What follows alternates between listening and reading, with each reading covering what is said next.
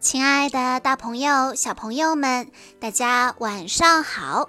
欢迎收听今天的晚安故事盒子，我是你们的好朋友小鹿姐姐。今天我要给大家讲的故事是由杨逸轩小朋友推荐，故事的名字叫做《圣诞老人》。每年快到平安夜的时候，圣诞老人都会忙得晕头转向。要知道，把堆得像山一样高的圣诞礼物一个个的塞到孩子们的床头的袜子里，可不是一件简单的事儿。更何况，在送礼物之前，他还要把礼物精心的包装一下。并挂上自己亲手写的贺卡，最后还要把礼物按照孩子们的住址分好类。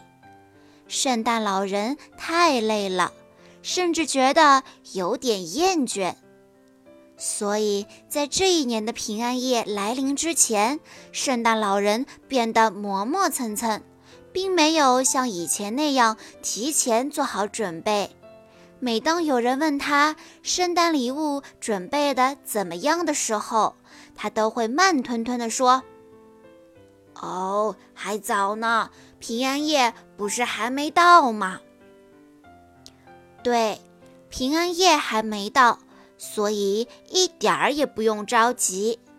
平安夜来临前的这段日子，圣诞老人不是窝在暖烘烘的被窝里睡大觉，就是躺在舒适的摇椅上晒太阳。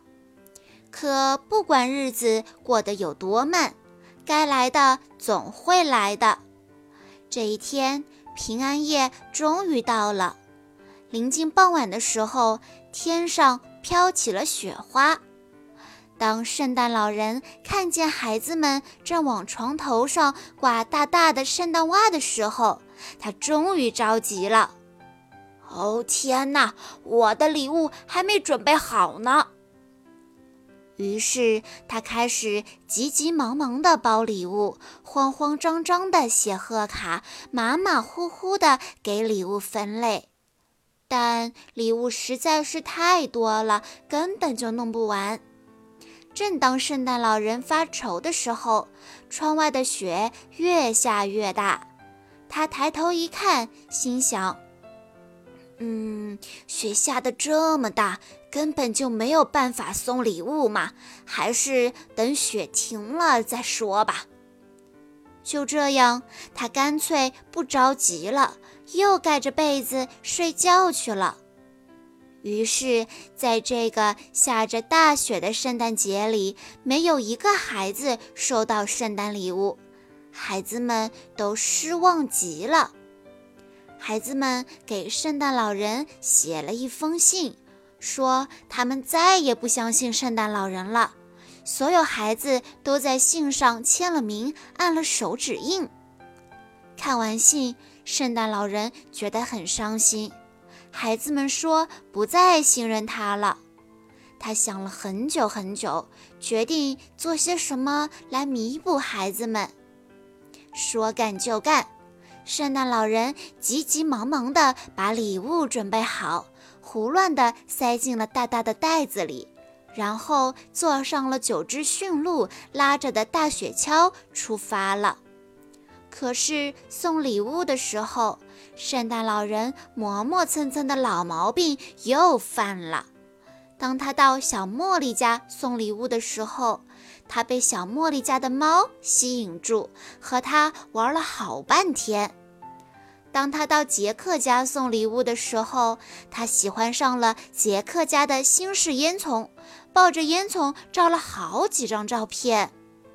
当他打算到爱丽丝家送礼物的时候，他忽然觉得有点饿，就带着九只驯鹿去了一个很远的地方吃了一顿大餐。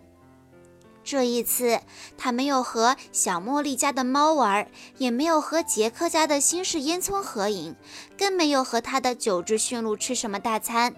他只是不停的、不停的送礼物。一份接着一份。当平安夜的钟声敲响十二下的时候，圣诞老人把最后一份圣诞礼物塞到了一个孩子的圣诞袜里。虽然有点辛苦，但是他感到开心极了。第二天早上，孩子们一睁开眼睛，就看到了鼓鼓囊囊的圣诞袜，收到了自己想要的礼物。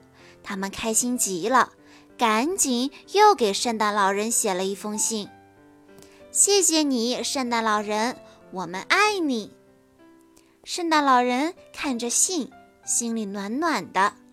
从此以后，他再也磨磨蹭蹭的了。小朋友们听完了今天的故事之后，大家应该都知道了，为什么小朋友们会不信任圣诞老人呢？因为圣诞老人磨磨蹭蹭的，把大家的礼物都给忘记了。所以呀，这个故事告诉我们，一定不能像圣诞老人那样磨磨蹭蹭的哦。好啦，今天的故事到这里就结束了，感谢大家的收听，也要再次感谢杨逸轩小朋友推荐的故事。如果你也想要点播故事的话，欢迎你添加小鹿姐姐的微信二六八二一六六零九零来告诉我哦。好啦，我们明天再见吧。